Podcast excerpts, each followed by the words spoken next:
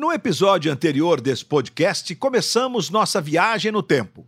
Um tempo de doce memória para o torcedor gremista. Relembramos a montagem daquele time vencedor em 1995 e os três primeiros confrontos da Copa do Brasil de 1997 contra Fortaleza, Portuguesa e Vitória. Agora vamos mergulhar na reta final da Copa do Brasil, até chegarmos à grande conquista tricolor. Seja bem-vindo ao É Campeão, um podcast Globoplay em parceria com o GE, produzido pela Field Match, trazendo as fascinantes histórias de jogadores e outros personagens de grandes títulos do futebol brasileiro. Tamo junto, Luiz, preparadíssimo. Eu sei que vai vir muitas coisas boas por aí. No final do último episódio, nós falamos da batalha que foi o jogo contra o Vitória, na Fonte Nova. Agora, o adversário era o Corinthians. Pelo quinto ano seguido, o Grêmio disputava a semifinal da Copa do Brasil. Vai ser time copeiro assim lá no Largo dos Campeões, em frente ao Velho Olímpico. Naqueles primeiros dias de maio de 1997, enquanto gremistas e corintianos se preparavam para a semifinal, outro assunto mexia com o Brasil: a venda da Vale do Rio Doce. O Programa Federal de Privatizações foi iniciado ainda no governo Collor, em 1991. O presidente Fernando Henrique Cardoso foi eleito prometendo acelerar a venda de estatais. Em maio de 97, o programa chegava ao seu ponto máximo até o momento, com o leilão da maior produtora de minério de ferro do mundo. A operação foi cercada de forte polêmica. A privatização da Vale, inicialmente marcada para o fim de abril de 1997, foi adiada por diversas liminares na Justiça. A oposição, sindicatos e mesmo os trabalhadores da companhia fizeram vários protestos contra a venda da Vale.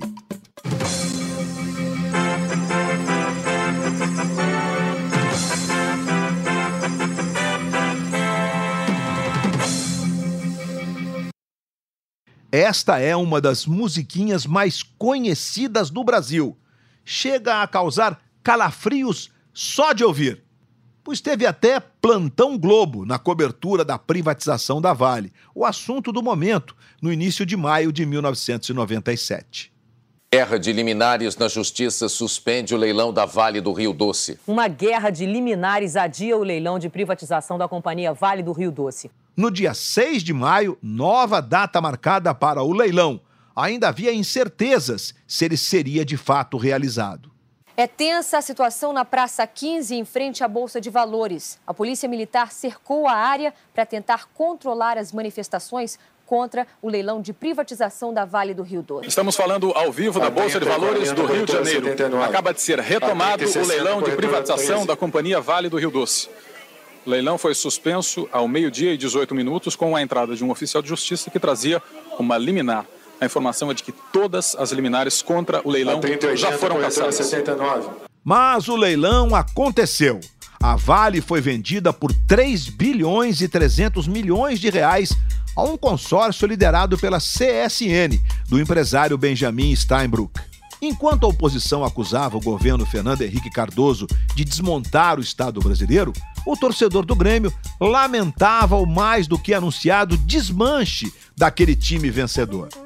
No mesmo 6 de maio em que a Vale foi privatizada, o Grêmio teria uma batalha antes de iniciar o confronto com o Corinthians. O time gaúcho enfrentou o Guarani do Paraguai pelas oitavas de final da Libertadores. A classificação só veio após um jogo épico. Rodrigo Grau marcou o segundo gol do Grêmio aos 47 do segundo tempo, levando o jogo para os pênaltis. E aí aconteceu provavelmente uma das piores disputas de pênaltis da história da Libertadores. Das 10 cobranças, somente três foram convertidas, exatamente as três primeiras. Depois, ninguém mais marcou. O que importa é que o Grêmio ganhou por 2 a 1 e avançou na Libertadores. Danley foi a estrela da disputa de pênaltis, pegando duas cobranças. Só que o Grêmio não contaria com seu paredão no jogo do Morumbi. Sem Darley expulso na fase anterior contra o Vitória, Murilo, o goleiro reserva do Grêmio, entrou em campo na primeira partida contra o Corinthians em 8 de maio. Tem chance mesmo de raios caírem no mesmo lugar, Paulo Nunes? Naquele time do Grêmio tinha várias vezes, Luiz. Aconteceu mesmo. No jogo contra o Corinthians, aos 37 minutos do primeiro tempo, Túlio arrancou sozinho em direção ao gol gremista. Murilo saiu da área e, ao ser driblado, colocou a mão na bola. Cartão vermelho. Pelo segundo jogo seguido da Copa do Brasil, o Grêmio tinha seu goleiro expulso ainda no primeiro tempo e na casa do adversário. E acreditem, ainda vai piorar. Com a expulsão de Murilo, Evaristo foi obrigado a colocar em campo o terceiro goleiro, Silvio. Se Danley não dava brecha ao goleiro reserva, imagine então para o terceiro goleiro. Silvio, contratado junto ao Joinville em 1995, raramente jogava ou ficava no banco, o que lhe rendeu um apelido curioso, não é, Paulo Nunes? Eu soube que você chamava ele de pay-per-view, inclusive. Vocês eram tão Exatamente. Ah, eu já vi... vai ver o jogo em casa. Exatamente. E, eu, e você falou o seguinte: era o cara mais engraçado que a gente tinha no nosso grupo. Então ele tinha o carinho. A, a, a, a, admiração e o amor de todo mundo. Então, independentemente, nem se ele fosse tão bom, mas ele era muito bom, a gente tinha confiança nele. É, e você que botou o apelido mesmo, foi? Fui eu, foi eu. E ele até hoje é bravo comigo em relação a isso. Não, mas é legal, é simpático esse aí. Mas naquele jogo contra o Corinthians, Silvio assinou o pacote Premium Golden Platinum do pay-per-view. Em vez de assistir ao jogo pela TV, teve uma participação importante e heróica, com sofrimento. Silvio estava com uma fratura no dedo mínimo da mão esquerda. Só foi para o banco de reservas por conta da expulsão de Danley no jogo anterior e da escalação de Murilo como titular. Então vamos lá. A partir dos 37 do primeiro tempo, o Grêmio enfrentava um adversário poderoso, como o Corinthians, dentro do Morumbi, com apenas 10 jogadores, e obrigado a jogar com um goleiro que estava com o dedo quebrado. O Grêmio vivia mais um drama na Copa do Brasil.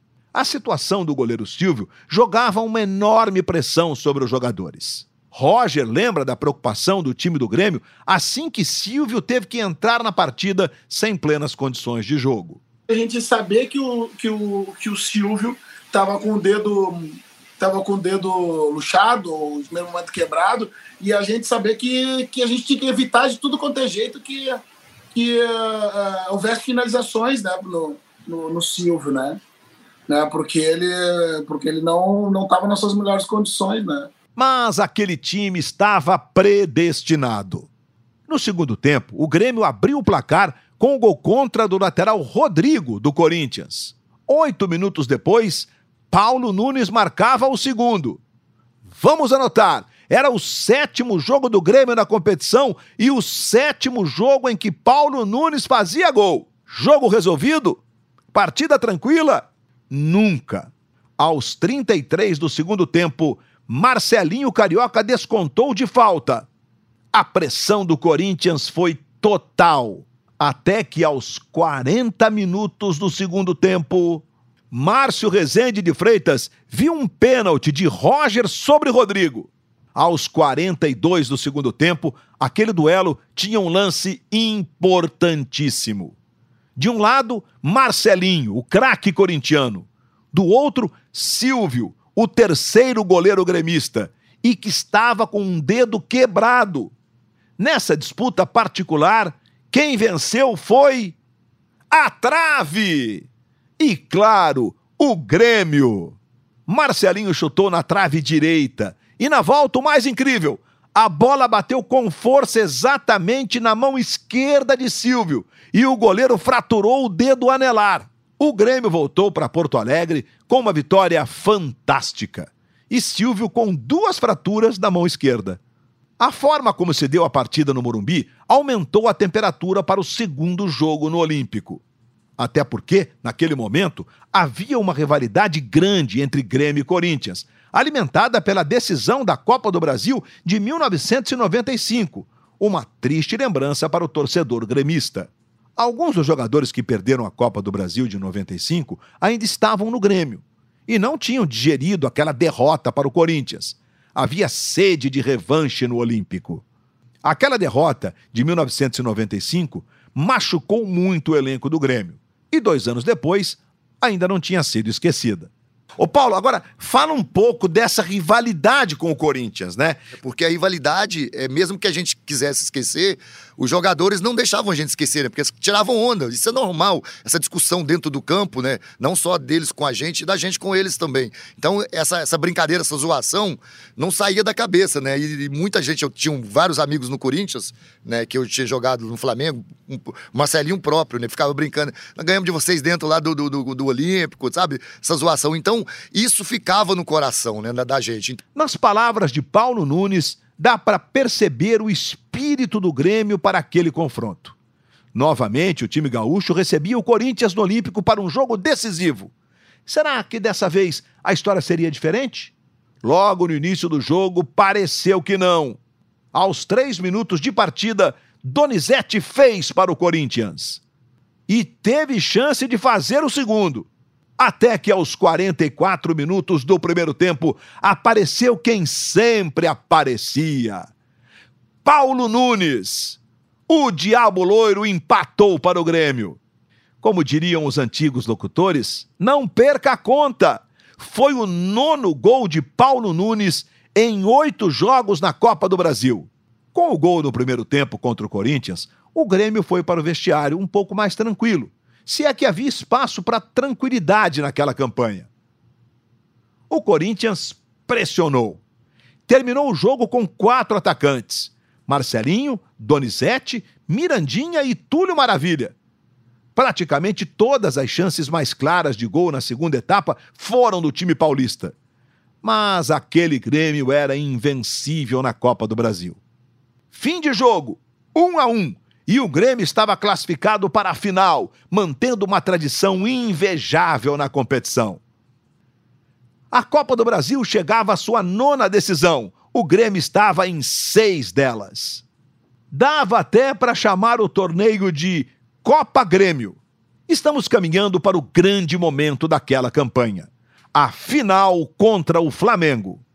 E aquela disputa tinha um sabor especial justamente para o craque do torneio, o nosso Paulo Nunes.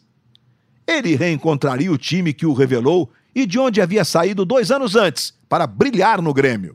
E quase que o Paulo Nunes não vai para Porto Alegre.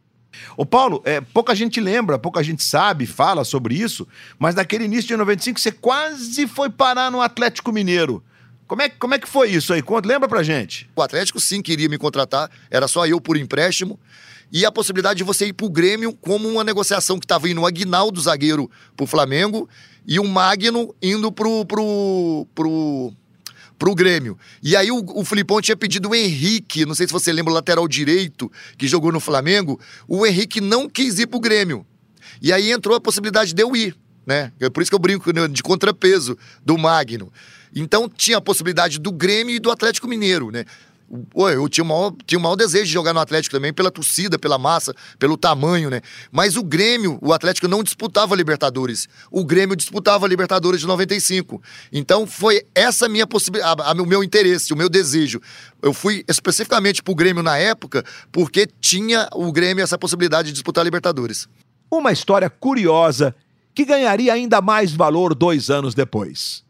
Em 1995, Paulo Nunes deixou a Gávea na bronca com um dirigente do Flamengo, o então vice-presidente de futebol, Plínio Serpa Pinto. O que aconteceu, Paulinho? Por que a bronca? O, o Plínio Serpa Pinto me disse, eu lembro muito bem disso, as palavras dele, falou assim: você vai treinar a parte, garoto, você não vai jogar no Flamengo mais. Você vai ter o mesmo salário, nós não vamos renovar com você e você vai ficar treinando a parte. Ah, o mundo da bola dá cada volta.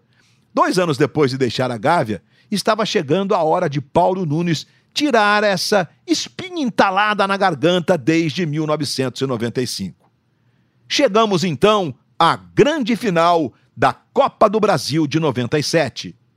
No momento em que o Grêmio entrou em campo no dia 20 de maio para a primeira partida da final da Copa do Brasil contra o Flamengo, A torcida sabia que esse jogo seria uma das últimas apresentações do time com aquela formação inesquecível. Então, tratou de desfrutar aquele momento. Mais de 52 mil torcedores foram ao Olímpico. Do lado de lá estava Romário, que dois anos antes tinha merecido aquele corinho da torcida do Grêmio que a gente ouviu no episódio anterior. Lembram?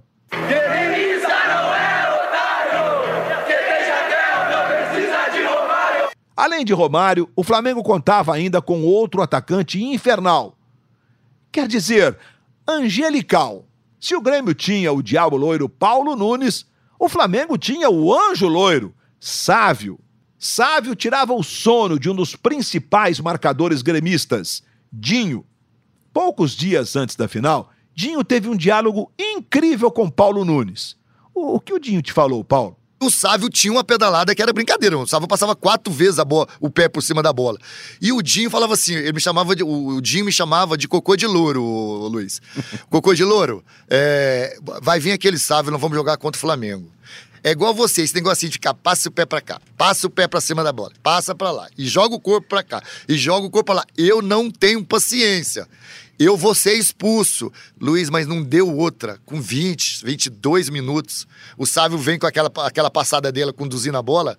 Quando ele dá a pedalada e joga para a esquerda, o Dinho, sem, ó, sem brincadeira nenhuma, era pro Dinho, o Dinho não, não ia ter sido expulso, ele, ele tinha que ser preso. Ele deu no meio do Sávio, no meio, assim, mas é, o Sávio até hoje manca, né? Todo jogador manca. O Sávio até hoje ele manca e fala assim: Paulo, você fala toda hora com o Dinho, né? Pergunta se o Dinho não gosta de mim até hoje ainda. Ai, meu Deus do céu. Ô, Paulo Nunes, e, e, quando o Dinho estava saindo, o que, que ele disse para você? Eu, eu sabia que eu ia ser expulso. Eu não te falei, Cocô de Louro? Eu não te falei? Outra história maravilhosa. Menos para o Dinho. Aquela foi a última jogada do volante na Copa do Brasil de 97. Dinho foi expulso pelo árbitro Dacildo Mourão. Diga-se de passagem, tomar uma chegada mais dura de Dinho não foi privilégio de Sávio. Conta aí, Carlos Miguel. Dinho não perdoava ninguém. Então, cara, quando alguém chegar alguém de fora assim para treinar, ele sempre dava um jeito de dar uma chegadinha, velho. Sempre, sempre, cara. Às vezes vinha gente, por exemplo, às vezes um artista, alguém que vai lá participar do dois toques, Aí os caras vinham achando que era tudo brincadeira. Rapaz, daqui a pouquinho chegava e dava um carrinho por trás. Nem o professor Evaristo escapava do Dinho. Rapaz, aí uma vez o Dinho, meu, o Dinho falou assim: eu vou dar uma pegada nesse velho, velho. Vou dar uma pegada nele. Rapaz, e alguém tocou uma bola curta para ele. O Dinho não me deu um carrinho no Evaristo. Cara, a sorte que ele pulou, velho. O Dinho deu com os dois pés nele. Ele falou: porra, Dinho, que sacanagem é essa? Deus me livre. Bem, após a expulsão do Dinho, o jogo do Olímpico mudou. Praticamente todos os lances de perigo foram do Flamengo. Carlos Miguel recorda bem do sufoco que o Grêmio levou. O Delei fez uns três milagres no primeiro tempo, eu me lembro que foi, foi o momento mais difícil. A coisa ficou tão difícil para o Grêmio que os jogadores já começaram a pensar em estratégias para a segunda partida no Maracanã. No intervalo do primeiro jogo no Olímpico, os jogadores do Grêmio conversaram que era fundamental tirar um dos principais nomes do Flamengo do segundo jogo no Maracanã. O alvo era Júnior Baiano, que estava pendurado com dois cartões. Carlos Miguel, como foi a conversa no vestiário? Temos que tirar o Júnior Baiano no jogo de volta. E eu falei, Paulo, vem dar uma caída na esquerda, eu vou jogar a bola por fora. E ó, dá aquela tua ameaçada que tu vai trazer para dentro e joga pro fundo, que o Júnior Baiano sempre vem na. Ele sempre fica esperando esse lado para dentro, e ele vai ter que deixar a perna. E...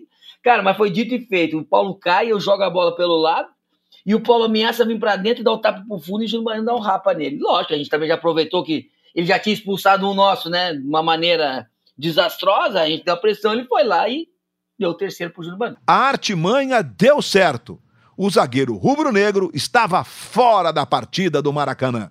Mas até lá, com um a menos, o Grêmio precisava segurar o ímpeto do Flamengo no Olímpico.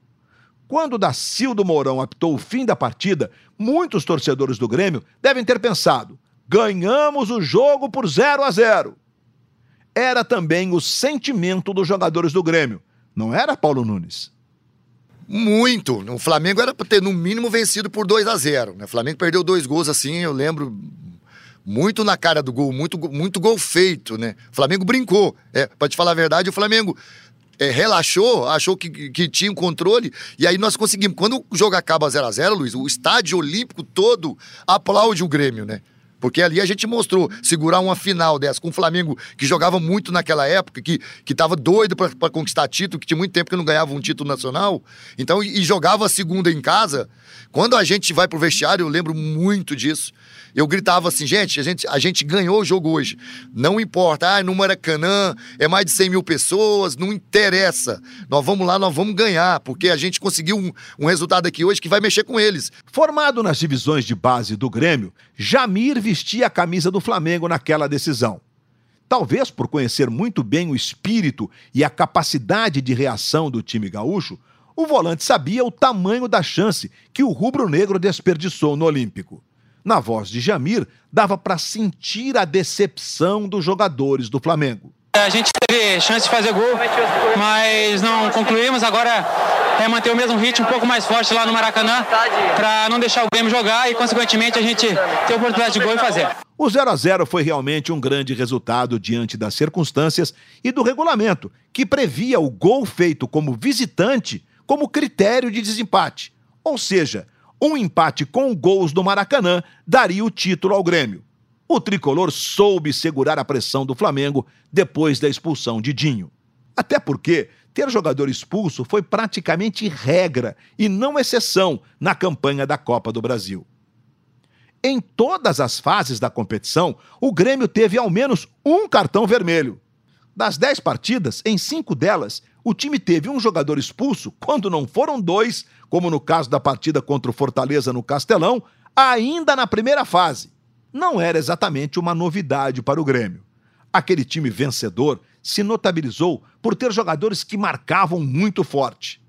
As expulsões faziam parte da rotina daquela equipe, a tal ponto que, desde os tempos de Filipão, a equipe gaúcha tinha criado o hábito de treinar com nove jogadores na linha não é Paulo Nunes?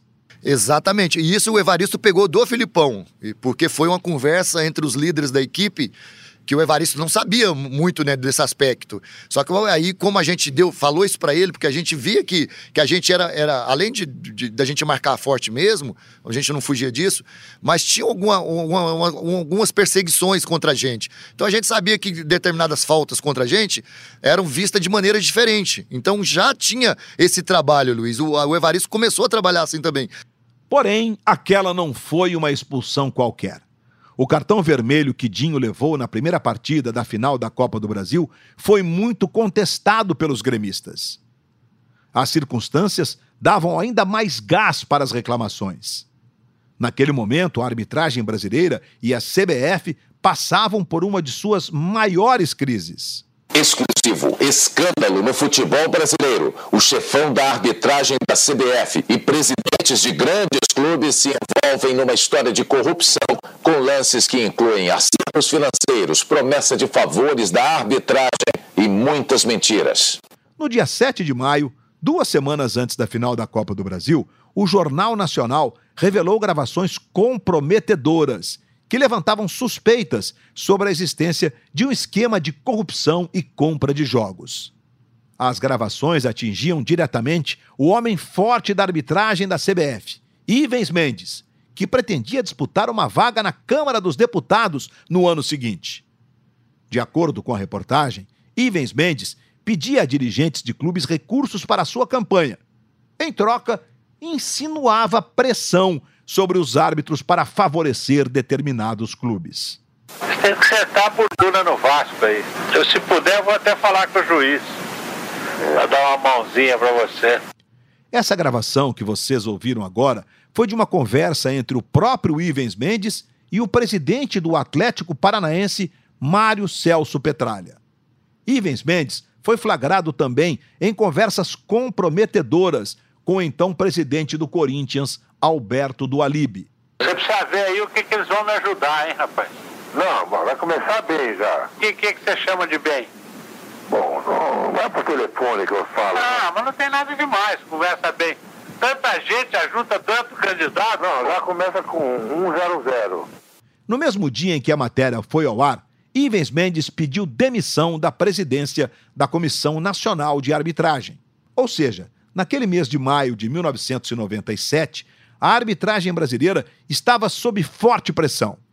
Havia suspeições de todos os lados. E os dirigentes do Grêmio ficaram revoltados com a expulsão de Dinho. Vamos relembrar na voz marcante de Léo Batista. Dinho, porém, atrapalha o próprio time. Expulso depois de chutar Sávio, deixa o Grêmio com menos um. Tão ruim quanto a agressão de Dinho, só a atitude do dirigente gaúcho Márcio Bolzoni, que invade o campo para tomar satisfações do árbitro Dacildo Mourão. E depois do jogo, teve ainda mais reclamação dos dirigentes do clube gaúcho. O jogo termina e os cartolas do Grêmio, inconformados com o empate, exigem um árbitro estrangeiro na segunda partida da final da Copa do Brasil. Eu vou fazer um pleito oficial à CBF que retire o árbitro Wilson Souza Mendonça da final.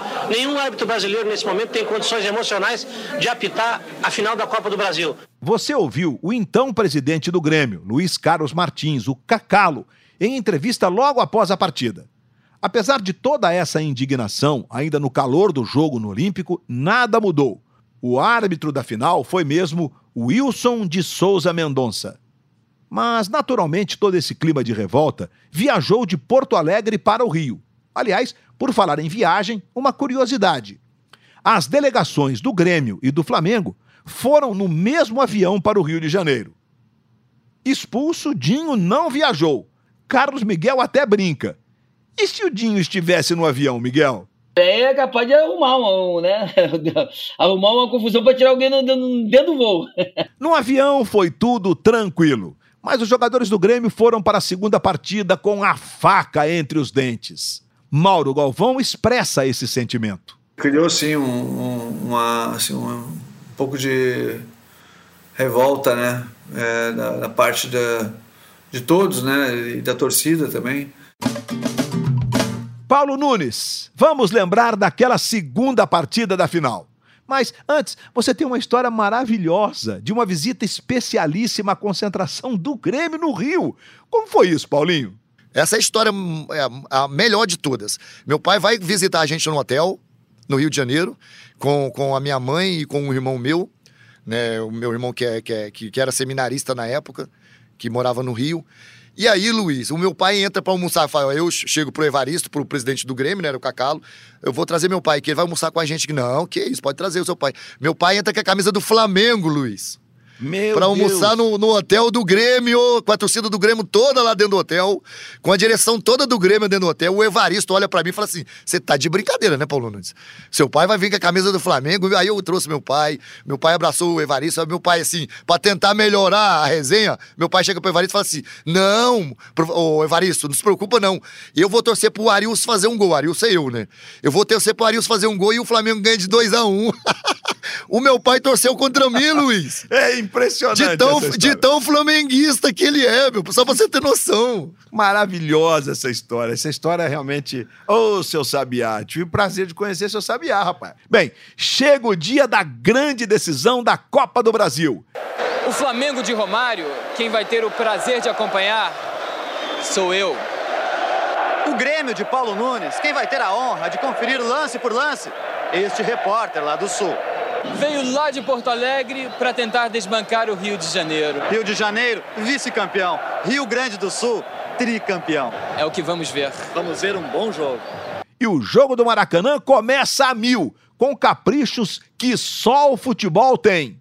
E o primeiro show é do meio-campo João Antônio. Bola por entre as pernas de Fabiano. 1 a 0.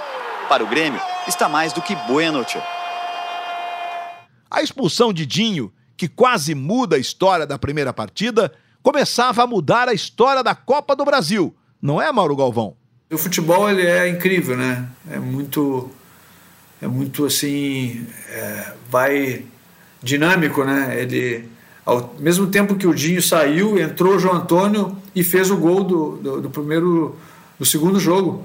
Aos 30, Lúcio empatou para o Flamengo. É a saída de Sávio para a entrada de Lúcio. Na primeira vez que toca na bola, Lúcio só ajeita para outro toque mais maneiro ainda. Um a um não serve para o Flamengo. Lembram das grandes contratações dos dois times no início de 1995? O Grêmio não tinha mais Jardel, mas o Flamengo ainda tinha Romário. Aos 40 do primeiro tempo, o Baixinho fez o segundo do time carioca. Futebol é espetáculo para quem é malandro. Romário, 1,69m, ganha duas vezes da defesa do Grêmio. Futebol é persistência. Futebol deixa a torcida assim.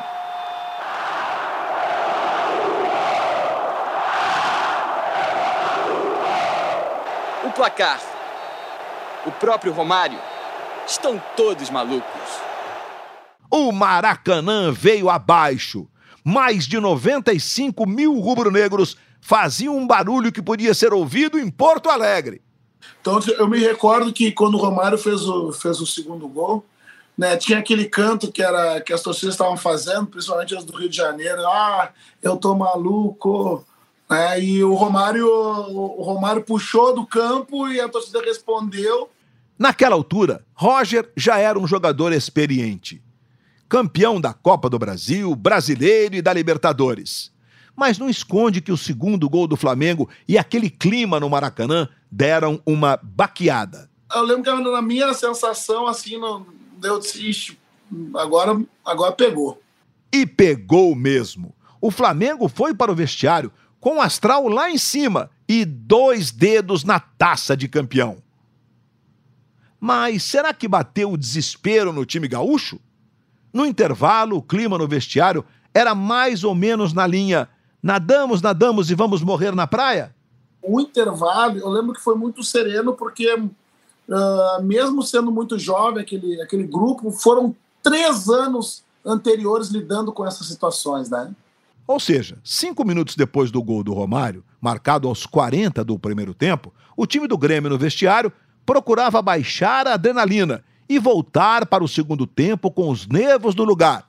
Ainda assim, o tempo passava e nada. O Flamengo mantinha as rédeas do jogo. E dentro do campo, os jogadores rubro-negros já sentiam o sabor do título. Era o caso do volante Jamir, revelado pelo Grêmio, que enfrentava o ex-time naquela final. Por volta dos 30 minutos do segundo tempo, Jamir provocava o amigo Roger, seu companheiro na base do Grêmio. O lateral esquerdo do tricolor relembra. Eu me recordo que eu tô naquela loucura de defende e ataca, tentando já uh, meio que desorganizado ali, conseguir o gol.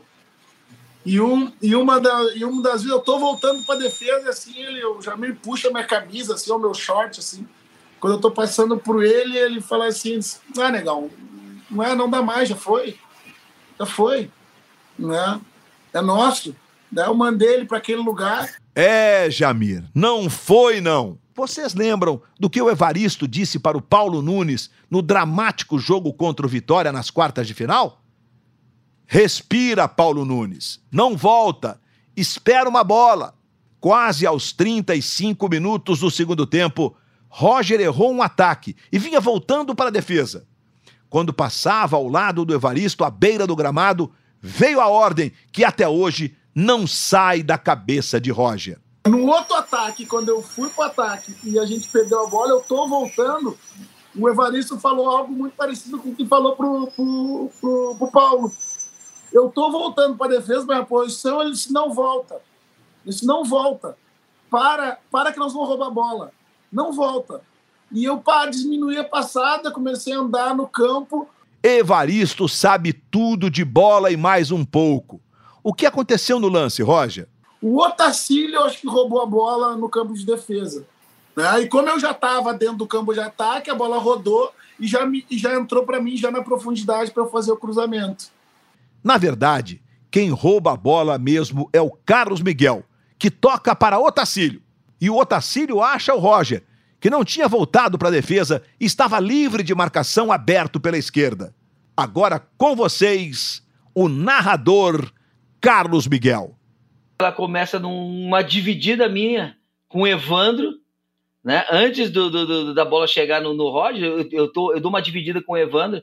E até tem, um, tem uns amigos meus flamenguistas, mas como é que o não marcou uma falta que tu fez no Evandro, rapaz, antes ali da, da jogada, no começo da jogada? Pô, tu tá de sola no Evandro e tal. E aí a bola cai no, na dividida, ela vai pro Otacílio e o Otacílio já vira o jogo no Roger, que vai indo pro fundo. Eu, quando eu olho, né, que a dividida não é tão longe da área, eu olho o Paulo Nunes ainda não tá dentro da área, o Rodrigo Grau tinha dado uma saída meio que pro lado do, do, do, Roger, e eu vi que não tinha ninguém dentro da área. E, cara, eu falei, porra, meu, eu tô aqui, porra, vou dar, vou aproveitar. Eu vi que o time tava bem postado atrás, não tinha porquê. E eu dei o facão de, de, pra área. Cara, e assim, é, é, é uma coisa que, para descrever, assim, meu, sabe quando tu, tu imagina, a bola só pode vir aqui? Como narrador, Carlos Miguel era um excelente meio-campo. Vamos ouvir quem entende do riscado, o narrador da Rádio Gaúcha, o grande Pedro Ernesto Denardim. Agora sim, pode soltar! Atisson soltando a bola para Romário. Romário vem buscar pelo campo de defesa. Empurrou a bola para Atisson. Atisson tenta jogar pessoal. Caiu de Maduro. Ficou a bola para o time do Grêmio. Luciano tocando a bola para o Tacírio. Vai o Grêmio inteiro para o ataque. Tentou jogar na frente. Cortou Evandro. Voltou para o Miguel. Miguel para o Tacírio. Para o Roger. Tá valendo. Pode estar tá pintando agora o gol do Grêmio. Lá vai Roger. Cruzou o rasteiro. Miguel atirou. Gol!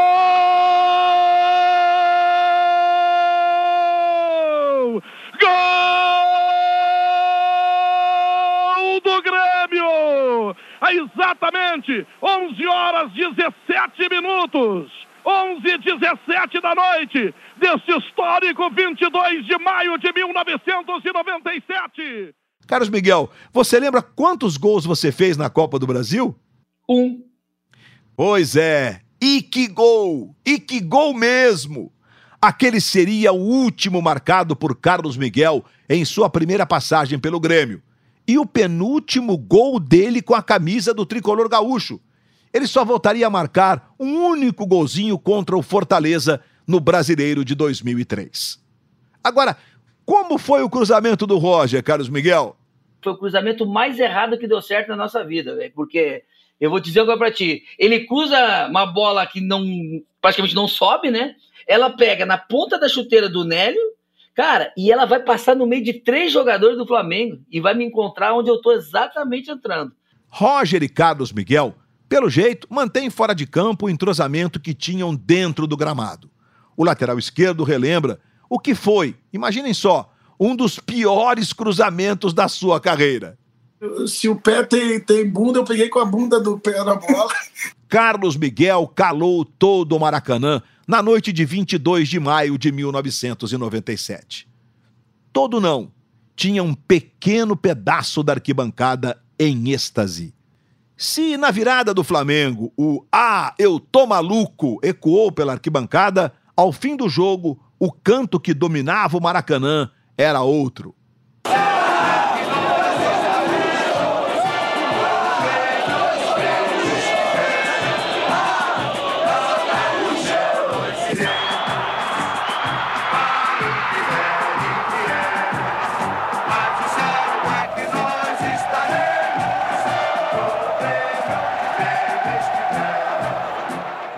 Um título com sabor especial para aquela geração de jogadores gremistas e com sabor mais especial ainda para o artilheiro da Copa do Brasil. Ô Paulo, é. Bom, aí vem o jogo, né? E claro que é, naquela altura estava todo mundo na expectativa do seguinte, né? O, o, Paulo Nunes vai plagiar Jairzinho, o furacão da Copa, e fazer gol em todas as etapas da Copa.